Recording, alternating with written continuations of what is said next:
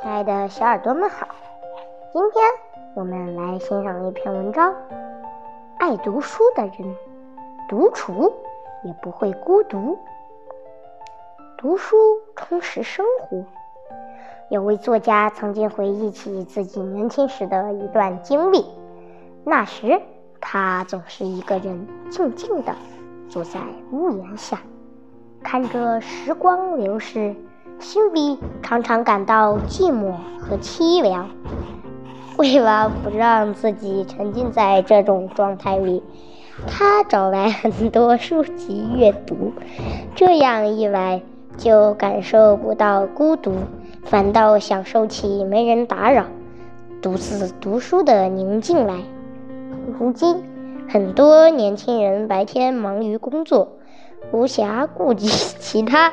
晚上回到家，找不到压力宣泄的出口，只能任由孤独裹挟。空闲的时候就读书吧，用闲暇时间读书，在书中你会遇见广阔瑰丽的世界，才不会感到匮乏和空虚。读书强大内心。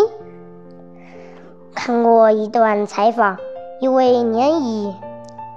毛质却容光焕发的老先生，已经独自生活了十八年，每天一个人看书写字。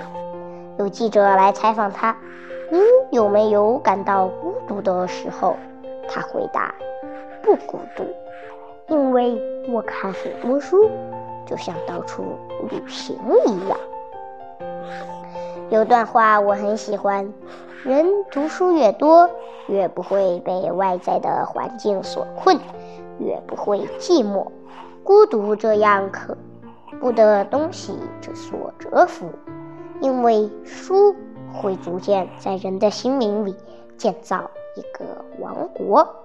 书读得多了，无形中就会帮我们披上一身铠甲，赋予我们前行的岁月。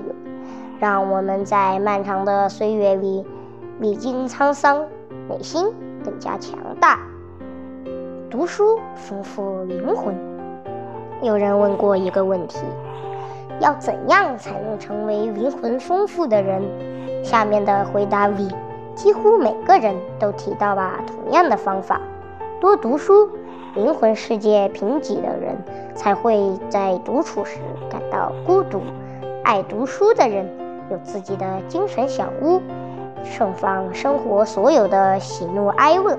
读书越多，在科学和思辨中浸润的时间越长，对自身和世界的理解便会越来越深刻。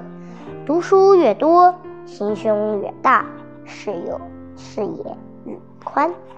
那些看似无用的阅读体验，往往决定了你一辈子的心胸。和视野，让你不偏执、不狭义，能以不同的目光丈量世界，看到旁人看不到的风景。趁着春节假期闲暇的时光，去读书吧。你读过的每一本书，总会在人生的某一刻，为你点亮一盏灯，闪烁智慧的光。